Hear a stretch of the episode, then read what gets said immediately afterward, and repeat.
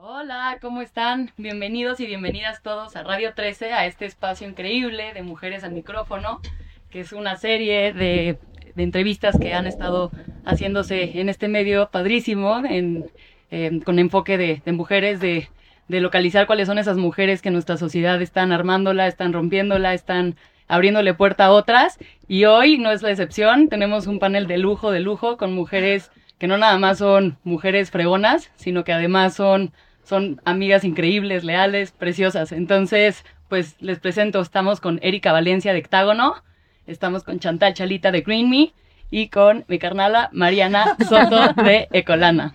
Entonces, pues sin más preámbulo, quisimos armar esta mesa para platicar un poco cuál es el rol de la mujer en el cuidado del medio ambiente, porque pues es un tema que a veces como que no encontramos mucho la relación que, que está pues intrínseca en nuestra naturaleza, ¿no? De cuidado y de, y de protección de, de, la madre tierra que, que para muchas eh, pues, sentimos como esa fuerza femenina muy fuerte, ¿no? Eh, y algo que, que es importante también mencionar es que cuando hablamos de mujeres fregonas en este país, a veces se nos olvida que, que además de que son, somos la mitad de la población en el país, literalmente, eh, un poco más, 51%, eh, hablamos de, de mujeres que de entrada, o sea, ser chingón en este país quiere decir que rompiste el piso parejo. O sea, le echaste doble gana que, dobles ganas que los demás para poder como llegar a ese, a ese punto de poderte desenvolver al 100 y además pues ya ser chingona y ser fregona en tus temas, pero por eso siempre que, que hablamos de mujeres empoderadas en México hablamos de mujeres que le echaron dobles ganas. Entonces eso hay que aplaudirlo y hay que reconocerlo. Entonces, eh, también hablábamos, siempre platicamos, ¿no? O sea, que, el medio ambiente es un tema que durante muchos años fue trivial, pero que gracias a Dios, o, o, no gracias a Dios, o sea, la emergencia climática más bien nos está orillando a que estos temas que antes fueron secundarios empiecen a ser ya eh, un tema principal, no solo en agendas de empresas y de gobiernos, sino también un tema que la sociedad eh, exige, que busca reivindicar. Y pues eh, escogimos estas, estas ponentes de, de lujo que precisamente están dedicando su vida a, a, negocios que están ayudando a hacer este cambio de paradigma en la sociedad. A cómo, cómo le hacemos, cómo le hacemos para que... Ahí me escuchan mejor, perfecto. ¿Cómo le hacemos para que este cambio social que tanto buscamos se pueda hacer de la manera más fácil y más orgánica en la sociedad? Entonces, eh, le voy a pedir a cada una de ustedes que se presente y que pues, nos hable un ratito de cuáles son estos nuevos eh, proyectos que tienen, de cuáles son estas aportaciones increíbles que están haciendo a la sociedad. Y pues de entrada, gracias por estar aquí y vámonos. Eh, ¿Quieres empezar tú, Mariana? pues sí. no, pues muchas gracias, Gaby, por invitarnos a compartir este espacio que, además de ser amigas, estamos luchando por la misma causa y qué padre encontrarnos en, en este espacio impulsando este tema que es tan urgente en todos los sentidos, ¿no? Es algo que, que ya no nos podemos hacer tontos, tenemos que actuar hoy y, y, pues qué increíble compartir esta mesa con ustedes. Bueno, pues yo te cuento un poco de mi proyecto. Eh, somos tres fundadoras, somos tres mujeres quienes empezamos Ecolana y esto surge por... Las tres somos ambientalistas, estamos súper metidas en el tema. Eh, y nos dimos cuenta que las personas cuando quieren ayudar al medio ambiente, lo primero que piensan es, pues voy a reciclar, ¿no? Pero pues no hay información sobre qué es reciclable, qué no es reciclable, como los residuos que generas en tu vida diaria, de qué están hechos esos residuos, ni tampoco hay una guía sobre qué hacer con ellos, ni a dónde los puedes llevar para reciclar, ¿no? Para romper con este, eh, con este mito y que no es un mito también, o sea, depende de, de, la situación en que no, pues es que el camión lo vuelve a revolver y total, ¿no? O sea, quisimos romper con eso y pues creamos una plataforma que funcionara como herramienta justamente para ayudar al ciudadano a que pudiera ser parte de la solución. Entonces creamos un mapa que lanzamos en marzo del 2018, el cual pues tiene eh, filtros por zona y por tipo de residuo. Entonces tú te metes, eh, pones tu alcaldía o tu municipio y tu tipo de residuo y te aparece el lugar más cercano para reciclar a ti, es decir, centros de acopio y programas de reciclaje activos. Esto porque también nos dimos cuenta que hay empresas de consumo que sí tienen programas de reciclaje, pero que no los dan a conocer. Entonces nosotros decidimos mapear a todos esos y además a los centros de acopio que si no saben lo que son, se los cuento, a lo mejor los han visto en la calle, que son estas pequeñas bodeguitas que dicen PET, aluminio, cartón o incluso el camión que escuchamos de repente en la calle, ¿no? Diciendo colchones, lavadoras. Pues bueno, ellos son parte de la cadena de centros de acopio y son clave para el reciclaje en México y Latinoamérica. De hecho, ellos recolectan alrededor del 50% del material que se recicla en México y Latinoamérica. Wow. Entonces, sin ellos, pues prácticamente no existirá el reciclaje y nos estaríamos ahogando en basura. Ellos son los que activan la cadena de valor del reciclaje. Entonces, nosotros ayudamos dándoles visibilidad y poniéndolos al alcance del ciudadano. Juan, ¿cómo se llama tu proyecto? Que no lo has dicho. Ecolana, claro. ¿Cómo te encuentran en redes sociales? Nos encuentran como eh, www.ecolana.com.mx en la página. Y bueno, este. Entonces decidimos ayudar a este proyecto como por la parte social, haciendo impulso de, los centros de acopio y acercándolos a los consumidores, ¿no? Para que puedan reciclar. Y por otro lado también asesoramos, o sea, hasta ahorita todo suena pues padrísimo, ¿no? Como una labor eh, altruista, pero pues no, sí somos un negocio y creo que eh, eso es lo, lo, importante ahora, el darnos cuenta que hay una oportunidad dentro de estas áreas de ambientalismo y de impacto social en donde sí podemos eh, crecer empresas, podemos desarrollar pro proyectos nuevos que abran nuevas economías y que ayuden al impulso pues de, del desarrollo en México. Entonces, ayudamos a las empresas de consumo eh, a través de asesoría, hacemos estudios de reciclabilidad de sus empaques.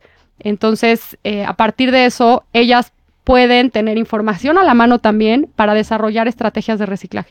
Nosotros las ayudamos durante todo el camino a desarrollar las, las, los programas de reciclaje, ayudamos a que acerquen estos programas hacia el consumidor y que de esta manera las dos partes pues puedan ser corresponsables y pues eh, digamos que fomentar el consumo y disposición adecuados de los residuos.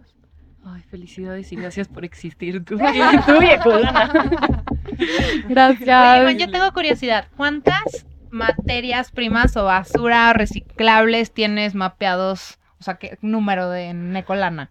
Pues tenemos en nuestro diccionario de residuos, que justo es como para, si no sabes lo que tienes en las manos, te puedes meter a verlo en nuestro diccionario y hasta ahorita tenemos 28. 28 reciclables. Solo o sea, no 28. Excusa, 28. ¿Y en cuántas ciudades están? Estamos presentes en 20 estados de la República Mexicana.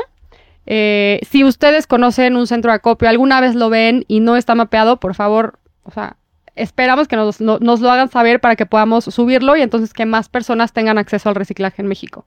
¿Y qué otras herramientas se pueden encontrar en Ecolana además del mapeo de además del mapeo de todos estos eh, centros de acopio? Pues pueden encontrar también un calendario de eventos de reciclaje, o sea, de eventos que están activos en toda la República Mexicana, cuándo son, de qué se tratan, qué residuos se pueden llevar, qué beneficios obtienen. Eh, también pueden encontrar una parte eh, sobre actividades prontamente en donde se llama una sección que, que, pondremos que se llama Inspírate, en donde puedes encontrar pues gráficos descargables eh, y muchas otras actividades complementarias al, al, pues, al impulso del reciclaje en México. Y pronto estaremos también lanzando un, una herramienta más uh -huh. que no solamente te ayudará a reciclar, sino que también te, benefic te beneficiará por hacerlo. Increíble, Uf. urgentísimo. Sí. Oye, Juan, entonces, para recapitular, tu plataforma de Colana es si tú eres una persona, un ciudadano y quieres reciclar, ahí puedes encontrar cómo. Y si eres una empresa y también tienes un residuo y quieres saber qué hacer con él, también puedes buscar Exacto. una asesoría con ustedes. Exactamente. Son lo mejor del mundo mundial. Sí. Se la recomiendo muchísimo. Sí, fans, fans, fans. Increíble. Bueno, pues sigo yo. Eh, mucho gusto, yo soy Chantal Chalita. En mis redes sociales también estoy como Chantal Chalita. Me muero de risa porque ya se posicionó mucho Green Me. Y Green Me era como así como le ponía mi línea de productos. Y la línea de productos se volvió una consultoría ambiental y la consultoría ambiental ya soy yo. Entonces, bueno, aquí andamos intentando salvar el mundo. Eh, yo les platico un poquito de mi historia. Tengo 29 años, empecé estudiando mercadotecnia y luego me cambié a ingeniería ambiental por un video que vi que se llama La historia de las cosas. Entonces, si crees que eres de esas personas que no se considera un ambientalista o que no tiene nada que ver con el medio ambiente o la sustentabilidad no es parte de tu vida, no te preocupes. Así estábamos, creo que nosotras cuatro que estamos aquí sentadas y creo que es lo que más nos une, que no lo hacíamos en el mapa y ahora es nuestra vocación, lo respiramos, lo buscamos, lo vivimos todos los días con una pasión inigualable. Y la verdad es increíble porque es un estilo de vida, se vuelve un estilo de vida en el cual eh, realmente puedes seguir haciendo lo que te gusta, puedes seguir viviendo tu vida, nada más es de una forma consciente en la cual lo que haces aporta un poquito más de lo que quita a esta tierra tan bonita. Entonces, pues así empezó mi historia. por un video que vi que se llama La historia de las cosas en YouTube. Me transformó mi forma de pensar y me cambié de carrera a ingeniería química enfocada en sustentabilidad. Hasta la coordinadora me dijo, tú no tienes, eh, tú no tienes facha de que vayas a ser ambientalista y no, no la tengo, pero sí lo soy. Entonces es un gusto. Y actualmente me dedico a dar consultoría ambiental en el gremio restaurantero de hostelería, eh, restaurantes, hoteles, ya me estoy metiendo eventos. Estamos también en el mundo de la basura, porque cuando te metes esto te das cuenta de que medio ambiente es todo, ¿no? Lo más importante, lo vital de este mundo es que dejes de ver el medio ambiente como algo externo a ti, porque es parte de tu vida. Tú eres, tú eres medio ambiente y todo está conectado. Entonces nada más es cambiar tus decisiones de consumo, tus decisiones de compra, el qué haces y cómo lo haces para que puedas ser un ambientalista activo. Imperfecto, como lo somos todos, porque no hay un solo camino correcto, no hay unas reglas del juego pero siempre hay un área de oportunidad de hacer las cosas, entonces aquí andamos. Eh, me encanta lo que hago porque una vez que te das cuenta de eso, como dice Mariana, o sea, ves basura y normalmente piensas en reciclar y dices PET, eh, cartón, lata, y ella nada más en una aplicación tiene 28 reciclables. y fui un relleno sanitario que separan 48 cosas, o sea, entonces es nada más que nos preguntemos de cómo lo puedo hacer diferente, cómo lo puedo hacer mejor y aquí estamos haciéndolo, entonces, pues en eso andamos. También con Erika Necolana todo el día vemos cómo hacer, ahorita, perdón, con Erika Nectágono, ahorita que les platiqué su proyecto, buscamos todo el día cómo hacer alianzas para que en el gremio en el que tú estés, yo por ejemplo en el tema de restaurantes, eh, hagamos activaciones, hagamos limpiezas de ríos, hagamos, o sea, lo que sea lo que te dediques, te involucres, porque todo está conectado. Entonces es el mismo aire, es la misma tierra, es la misma agua. Entonces, espero que se involucren ustedes también. Aquí tienen, van a ver cuatro gremios diferentes, pero todas luchando por el medio ambiente. Entonces, aquí soy una más. Oye, Chanti, pero a mí me encanta un, un, tema que tú haces, que es el ambientalista imperfecto, y creo que todos nos sentimos identificados con ello, que es que no importa, o sea, el nivel de tu ambientalismo, o sea, al final del día puedes ser el más intenso de la vida o puedes ser una persona normal con hábitos normales, pero empiezas a cambiar poco a poco, pues tu manera de vivir, ¿no? Y eso, al final del día, creo que si los 120 millones de personas que somos en México lo hiciéramos, pues sería un cambio monumental, o sea, un hito en la historia del, del, medio ambiente. Entonces, cuéntanos un poquito de eso para que Qué bueno que lo sacaste. Los escuchen. eso salió un poquito más del lado personal, justo como lo dijiste tú, porque en esta transición de querer ser un, ambientalista, como que hay un estereotipo, ¿no? Y te imaginas que un ambientalista tiene que ser como que todo esto que crees de ser vegano, de ser minimalista, de estar de activista, de vivir cierto estilo de vida, vestirte de tal manera, como que te imponen o crees que te imponen o es de alguna manera ser un ambientalista. Entonces, al principio, como que esto te puede abrumar, te puede generar ecoansiedad, te puede generar rechazo o, como matarte esas ganas de siquiera intentarlo. Y cuando me di cuenta que no necesitaba ser de ninguna manera, simplemente ser yo y el ser consciente es tener la opción de hacerlo diferente, de hacerlo mejor, de tomar una decisión un poquito premeditada, ahí es cuando empecé a ser una ambientalista imperfecta pero activa. Ok, no soy vegana, pero le bajo al consumo de carne y hago el día sin carne, el movimiento mundial, que si todo el mundo lo hiciera, se acabaría el problema de, o sea, del cambio climático con simplemente si todos le empezamos a bajar el consumo de carne. El tema de minimalismo, ok, me encanta ir de shopping. Bueno, todavía me gusta ir de shopping, pero puedo ir de shopping diferente. Vamos haciéndolo segunda mano, vamos comprando, haciendo swapping, intercambio, ya no gasto, vamos comprando moda consciente. Eh, vamos comprando menos y de mejor calidad y ya empiezo a integrar el minimalismo. Eh, el ser activista. Ok, no tengo que estar en el Polo Norte o en el Amazonas peleándome contra el incendio, pero puedo ser activista desde las redes sociales, puedo ser activista en mi comunidad, puedo ser activista en mi oficina. Entonces empecé a integrar todos esos movimientos que están increíbles, que si puedes hacerlos un estilo de vida está perfecto, si no, simplemente agarra lo mejor de eso y llévalo a tu vida. Claro. No, y que además, o sea, si un día no resulta que no eres 100% ambientalista, tampoco pasa nada. Si no te culpes. No es el fin del mundo. Yo creo que eso es lo que más nos hace amigas a las cuatro, que no nos juzgamos, que... Sí, nadie se clava de más ni critica a la otra. No, es, es todas... tan personal que... Todas luchamos todos los días y si un día pues, queremos agarrar la borrachera y hay vaso de plástico, decimos, amiga, hemos reciclado otros 10 mil, uno, no lo merecemos, no pasa nada Pero sí, por ahí va ambientalista imperfecto. Ese es el otro lado, ajá, como más activo personal. Y que también no hay una receta que le quepa a todo mundo, ¿no? O sea, como tú dijiste, igual y tú no eres vegana, pero, pero tienes una vida de reciclaje más activa. Y creo que cada quien, así como no existe una dieta perfecta, cada quien tiene que encontrar como su mejor receta y la puede ir adaptando y readaptando. Y si en eso, como tú dijiste, en un momento de mi vida no pude tener las herramientas para reciclar de la mejor manera, igual y lo compensé de otra forma. Y tampoco como clavarnos en el sentido de volvernos obsesivos, ¿no? Como yo que luego entro en esta intensidad y que tú me has ayudado muchísimo en Sí, bájale dos rayitas y disfruta. Sí. Eh, justo ahorita que estabas diciendo lo del camión de la basura, hoy subí un video de eso. eh, me acabo de cambiar de, de casa a una nueva zona y estaba buscando el centro de acopio y no me quedaba tan cerquita.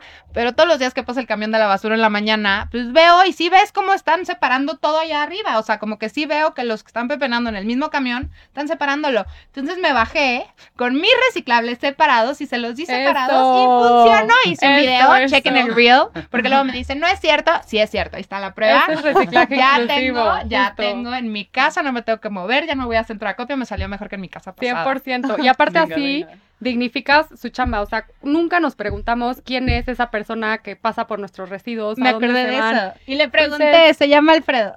Buenísimo, el mío se llama Lalo. Entonces, ya ponerle... preguntado, pero Ay, mañana yo me tampoco, pongo. igual. Ya ponerle nombre a esa persona y tener una relación con él como cualquier otra persona que, o sea, está haciendo una chamba enorme, que de verdad son unos titanes, que no se han dado por vencidos ni siquiera en la pandemia, o sea, que siguen pasando por nuestros residuos, son unos superhéroes. Entonces, hay que dignificar, reconocer su labor. Ya, y por último, lo que dijiste, Erika, tienes toda la razón. Eh, yo, por ejemplo, que no soy vegana, al final del día terminé trabajando en un grupo restaurantero de carnes y metí dos hamburguesas, una vegetariana y una vegana a nivel nacional en probar. Me 38 urge irla a probar. restaurantes. Entonces, cuando entiendes que medio ambiente eres tú, el ambiente que te rodea y que siempre puedes hacer algo, te lo puedes llevar a tu vida, seas abogado, seas maestra, seas doctor, seas lo que quieras. Entonces, aquí estamos de prueba de que sí se puede ser un ambientalista imperfecto, pero activo. Así que cuéntanos tu gordita. Sí, Y pues entrando ahorita-. Sí, creo que justo hablando de este ambientalista imperfecto, ahorita estoy actualmente viviendo una crisis. Entonces, literalmente puedo hablar de cómo eh, este extremismo o este, o sea, este comprarte el rol de querer salvar al mundo, de pronto entra en un entender eh, que, que existe como esta, esta cuestión de no, o sea, de, de regresar a un equilibrio, ¿no? Y de entender que literalmente tenemos también que voltear a ver como esta parte de nuestro bienestar, eh, o sea, de realmente poder entender que primero tenemos que cuidar de nuestra naturaleza interna, de nuestra propia naturaleza, para poder salir allá afuera a dar nuestra mejor versión. ¿No? Entonces, literalmente ahorita lo que nosotros nos dedicamos a hacer en Hectágono, que es esta regeneración ambiental, nos puso un reto muy grande la semana pasada, porque tres años eh, de reforestaciones con muchísimo amor se quemaron en un par de horas, ¿no? Literalmente alrededor de 6.000 árboles fueron quemados y no nada más esos árboles, sino todo el ecosistema y la biodiversidad que vivía en este bosque. Y pues digamos que todos los compromisos y todo el amor que más de 10.000 personas han ido a poner físicamente a este espacio. Y pues eso, digamos que regresando, Hectágono nace por esta necesidad o esta problemática que encontramos en la que...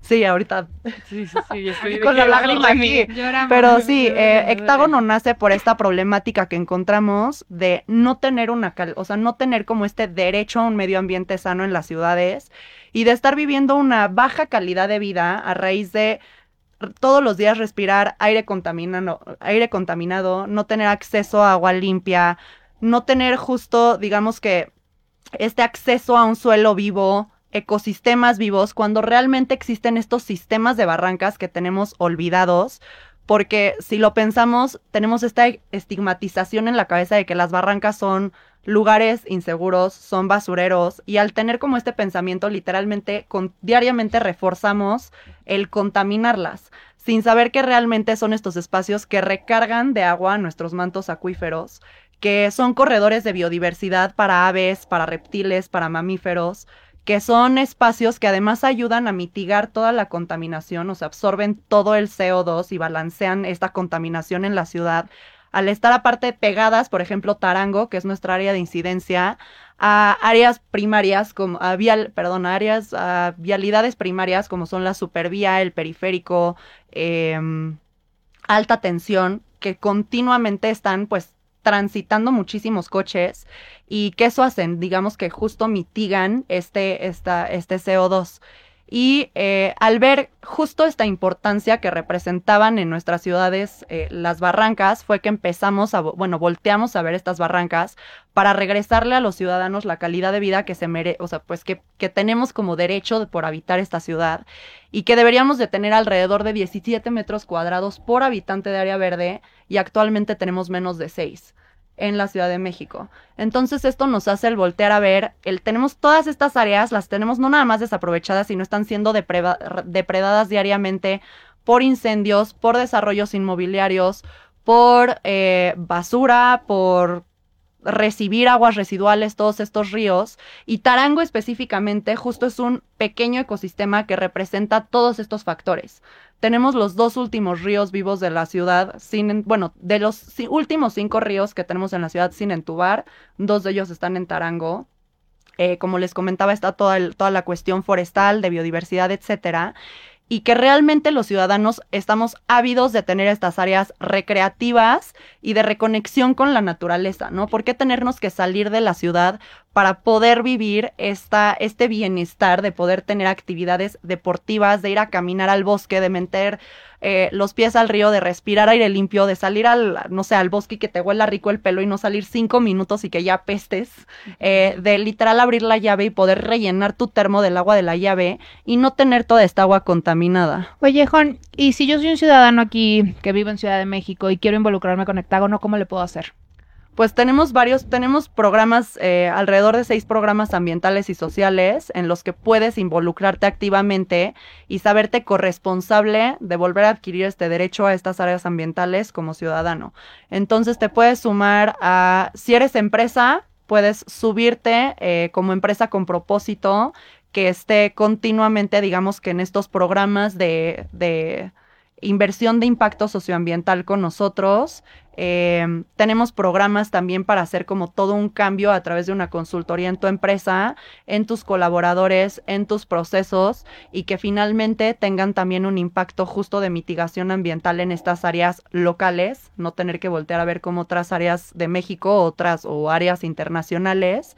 Eh, tenemos la línea comercial en la que hacemos digamos que programas eh, de posicionamiento de marca, en donde básicamente la marca lo que tiene, o sea, tiene esta responsabilidad de cómo está sensibilizando a su consumidor. Entonces, con estas estrategias los vinculamos también al impacto socioambiental, pero con estrategias creativas y digamos que a la medida eh, para que puedan lograr como esta sensibilización a sus consumidores. Y por el otro lado tenemos un hub o bueno, un espacio en donde hemos empezado a generar esta nueva visión de ciudad por medio de la vinculación de distintos emprendimientos que se han posicionado en estos espacios, eh, proyectos desde apicultura, mariposas, huertos, bosques comestibles, eh, centro de acopio, compostaje, eh, temazcal, proyectos de deportes al aire libre, etcétera. Y lo que buscamos es con estos emprendimientos poderle volver a dar vida a, estas barrancas, a estas áreas verdes. Básicamente, digamos que la macrovisión es llegar a tener todo un corredor ecoturístico para las barrancas de la Ciudad de México, que además de regenerarlas y restaurarlas, pueda eh, tener este contenido educativo y de entretenimiento para los ciudadanos. ¿Y por qué le hablamos a toda la ciudadanía como con consultoría, digamos que eh, para las empresas, para las escuelas y para las personas? Porque justo pensamos que para ser ciudad tenemos que estar todos actuando en corresponsabilidad y teniendo distintas herramientas para poderlas integrar a nuestro día a día. y a la vez sumarnos a las áreas verdes. Y sabes que hay algo súper importante de lo que mencionas y de lo que mencionan también ustedes. O sea, siento que, que estamos viviendo un momento clave, no solo en el país, sino también en el mundo, en el que es eso, ¿no? Como ciudadanos ya nos dimos cuenta de que queremos un medio ambiente sano y queremos empezar a exigir ese derecho. Queremos poder tomar agua limpia y podemos saber que nuestros hijos van a tener un futuro y un espacio en el que puedan habitar sin, sin vivir en enfermedades, cubrebocas y un poco lo que estamos ahorita viviendo, pero, pero potenciado al, a este escenario apocalíptico que va a llegar si no empezamos a tener acciones ya. Y hay algo que, que a mí me llama mucho la atención de los tres proyectos, es que es eso, ¿no? O sea, como que la gente está ávida de que le demos opciones de, de activismo. O sea, la gente quiere participar, cada vez hay más conciencia, más, más información. O sea, la gente ya está queriendo ser parte de este cambio y a veces no nos damos cuenta de que ya lo somos, ¿no? O sea, desde las campañas de, que, de ambientalista imperfecto, que se sumaron miles y miles de personas en, en redes, o en Ecolana, todas estas personas que, que, que te buscan, que usan, que usan tu aplicación para, para incidir y para ser responsables y hacer dentro de su cachito de, de casa este, el, el esfuerzo que puedan para impactar al mundo. Eh, hectágonos, a todas las personas, todas las empresas, eh, la gente que vive alrededor, que, que ya empieza a entender gracias a tus esfuerzos que es importante hacer esto y que son, y que son temas que, que, que no son cosas secundarias, sino que al, al, al, contrario empiezan a tener una prioridad ya a nivel de existencia, ¿no? Creo que la pandemia a todos nos recordó un poco que, pues eso, o sea, que somos naturaleza, no estamos arriba de ella, somos parte de ella y creo que por primera vez, pues nos, nos, nos puso como enfrente eh, la posibilidad de que nos podamos empezar a extinguir o, empezamos a, a, a tener que cambiar nuestra forma de vida si no empezamos ya a tener eh, acciones más concretas y más dirigidas a, a, revertir esta situación. Y yo por eso, o sea, les cuento un poco de mí, se me olvidó presentarme al principio, me llamo Gabriela Evia y soy secretaria de Medio Ambiente de un partido nuevo que se llama eh, Fuerza por México, y es justo eso, ¿no? O sea, es, eh, entré a este partido con, precisamente con esta inquietud, o sea, estamos ya todos haciendo activismo por nuestro lado, en nuestras trincheras, pero nos está quedando corto. O sea, algo está pasando que el activismo que hacemos en redes, las marchas a las que asistimos, las actividades de Hectágono, de Colana, de Green Me en las que participamos, no están siendo suficientes para poder permear en las, en las, en las decisiones políticas del país, ¿no? O sea, a pesar de que somos ya un, ejército entero de ciudadanos pidiendo un cambio, está faltando como ese, esa injerencia directa en las leyes que se aprueban en el país, en las políticas públicas que tenemos, y es eso, o sea, al final todos estamos siendo activistas y también estamos siendo políticos a nuestra manera, pero es importante que, que nos demos cuenta de que todo esto que ya estamos haciendo es mucho más complejo, nos demanda mucha más energía que simplemente ir a votar,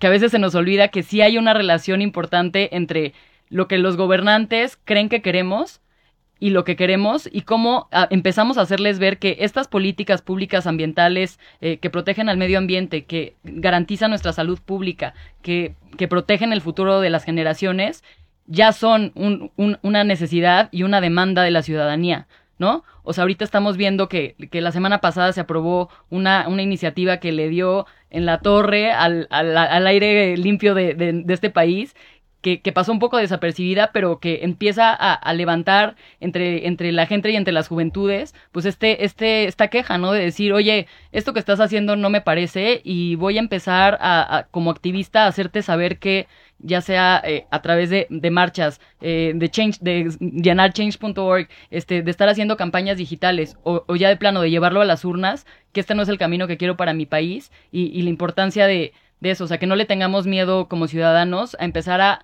alzar más la voz y a involucrarnos en la política porque al final del día, sea bueno, sea malo, si los partidos políticos son ese, ese medio que supuestamente en teoría o ¿no? En, en, el mundo ideal en el que todos quisiéramos vivir, son esos responsables de tomar las demandas sociales para, para generar políticas públicas. Y eso no está pasando y creo que, que estamos en un momento muy importante en el país, eh, de, de, despertar de conciencia y de despertar de, de, de, eso, ¿no? De responsabilidad individual para, para poder dar ese pasito que está faltando.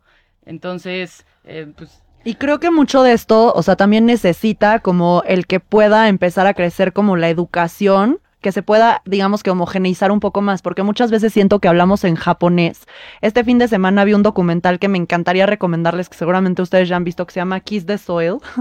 Creo que es Besa la Tierra y es de los documentales más padres que he visto en literalmente en toda mi vida. O sea, lo quiero repetir por lo menos dos veces más este fin de semana, porque me hizo literalmente como entender, por ejemplo, o sea, el, o sea, ¿qué, qué, qué hace Hectágono? Se los dejé ahorita de tarea. Cada que hablo con un cliente, cada que hablo con un SD, ve ese documental para que entiendas la importancia de lo que estamos haciendo. O sea, cómo tenemos que empezar a ver este desarrollo regenerativo como algo que necesita suceder como parte de esta crisis ambiental y cómo se ve Ah, y cómo se ve, cómo se tiene que ver reflejado hacia toda la ciudadanía, ¿no? Cómo se tiene que ver reflejado hacia una incidencia en política pública, cómo se tiene que ver reflejado hacia los hábitos del día a día, hacia un tema de residuos y hacia un tema tal cual de estar regenerando la tierra como tal.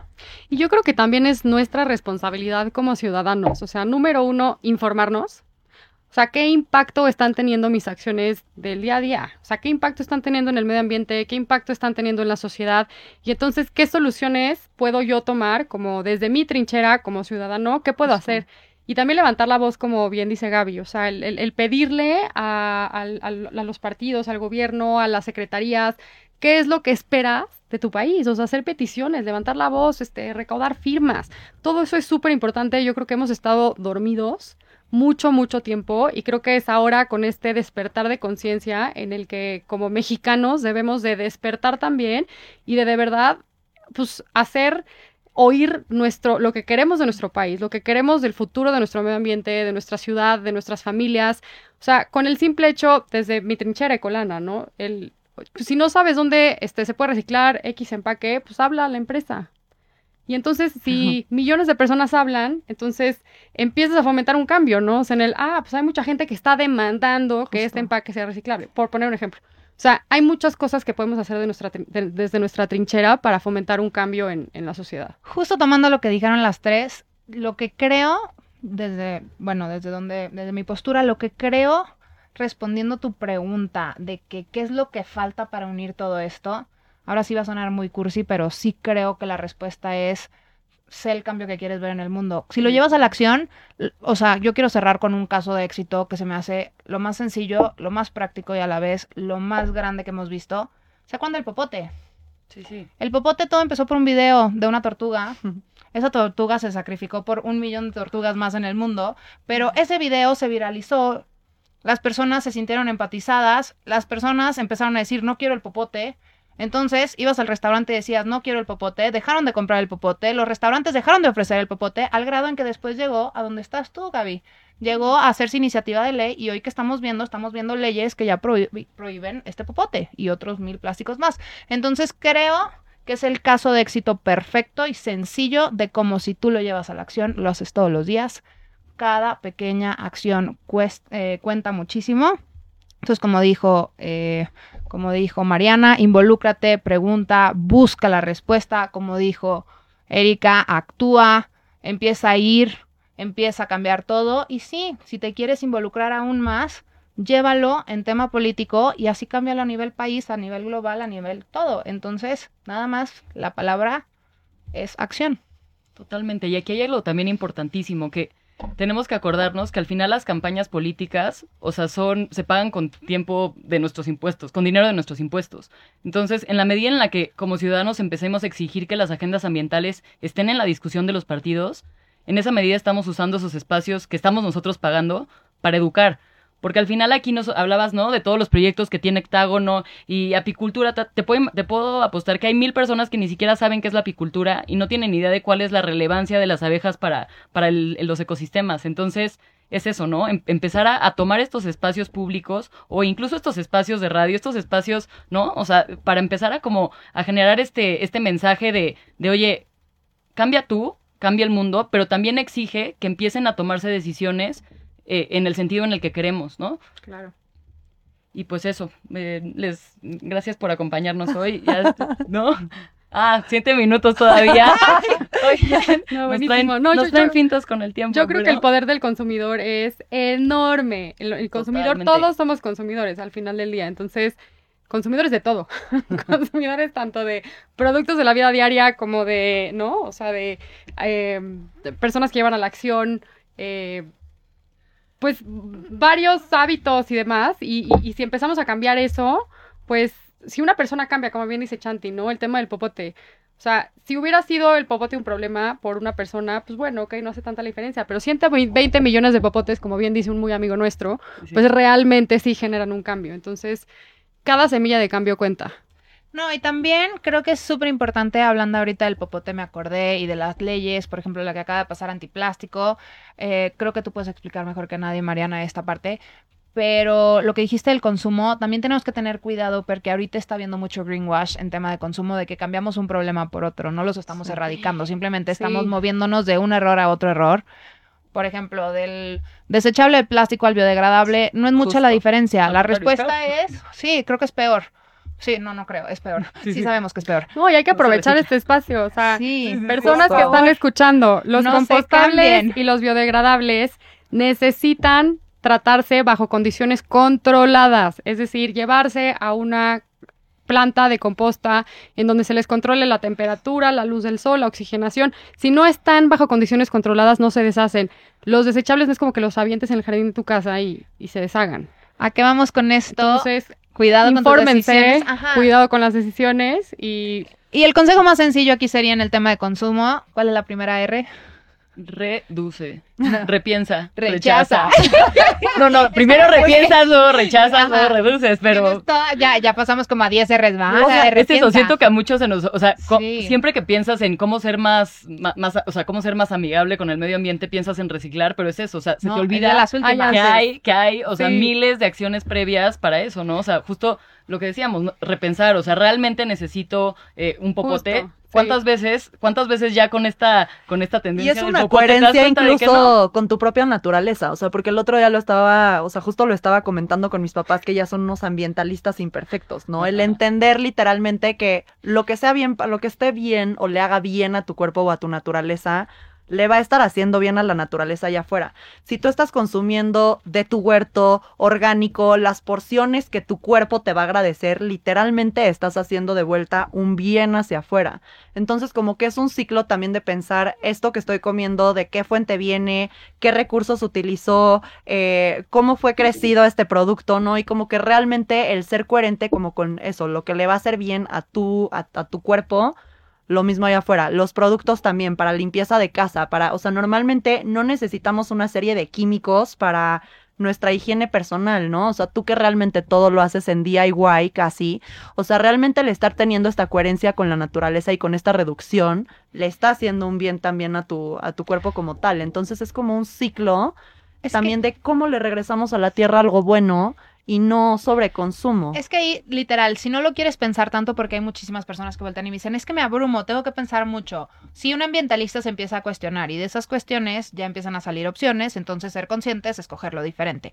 Pero si no quieres pensar tanto, simplemente es, ahora sí, rechaza, rechaza, rechaza, reduce, reduce. Esas dos R's van a ser tus mejores amigas. ¿Por qué? Porque como está diciendo Erika, si reduces la cantidad de químicos en tu comida, no solo es bueno para ti, o sea, si escoges orgánico ya no tuvo fertilizantes, ya no tuvo pesticidas, entonces es bueno para ti y es bueno para el mundo. Si rechazas el empaque tal, porque no necesitas que tenga 48 empaques cuando realmente nada más vas por la almendra, no por el marketing, no por la bolsa, no por, o el café, no nos vayamos tan lejos. ¿Cuántos de nosotros vamos por un café todos los días? Vamos por el café, no por el envase los 365 días del, año a una cafetería. Entonces, cuando tú rechazas y reduces todo eso, materia prima innecesaria, le dejas de robar al mundo y le- te dejas de robar a ti misma Tal lo que no necesitas. Y eso hace toda la diferencia. Entonces, de verdad, no hay que pensarlo tanto. No es la bolsa de plástico, no es la bolsa de cartón, no es la bolsa de tela. Es, tengo una bolsa, no necesito otra, me la llevo. Tengo un termo, no necesito el desechable. Puedo usar un shampoo en barra, no necesito el bote del shampoo en barra. Puedo hacerlo yo mismo, Justo. como acabas de decirlo, me lavé el pelo con bicarbonato y vinagre tres años. Y lo tienes no, más ya. bonito, ¿no? Y entonces, o sea, yo la otra R que tengo todo el tiempo en la mente es la R de regeneración. O sea, cómo continuamente fomentamos acciones que atraigan a la creación de la vida y no a la destrucción. Entonces aquí igual y son ya acciones un poco, no sé si llamarles más complejas porque deberían de estar en nuestra naturaleza, pero aprender a hacer nuestra pi- propia composta, que es algo tan sencillo el tener nuestro compostero o entrar en programas de recolección de tus residuos Eso orgánicos para que sí. puedan regresar a la tierra si no tienes tiempo de hacer tu propia composta, ¿no? Y que esta composta justo va a abonar al tema de la tierra y que realmente lo único que necesitamos ahorita literalmente para pasar una crisis climática es regenerar nuestras tierras porque estamos desertificando nuestro mundo. Y sin, o sea, con esa desertificación dejamos de tener infiltración de agua a los mantos acuíferos, dejamos, literalmente rompemos nuestros microclimas y literalmente rompemos como con todo el funcionamiento para que la tierra pueda seguir con sus ciclos naturales. Y cuando hablas de regeneración, creo que también hablamos de regeneración y conexión con nosotros mismos, que también es algo impresionante, ¿no? De practicar ahorita en términos, en, te- en- en tiempos de pandemia y de, y de estreses y de ansiedades. Eh, pero pues eh, ya se nos está acabando el tiempo y no me quería ir sin agradecerles de todo corazón tenerlas aquí, sobre todo eso. O sea, que sigan todos los días despertándose y pensando cómo cambian este país y cómo eh, superan los retos que parece que nunca van a poder superar. A Erika, en especial, por favor, métanse octágono para ver cómo apoyan con la campaña para superar los, los incendios. Y pues eso, muchísimas gracias por escucharnos y un aplauso a estas mujeres chingonas. Gracias. Gracias, gracias, Gavita.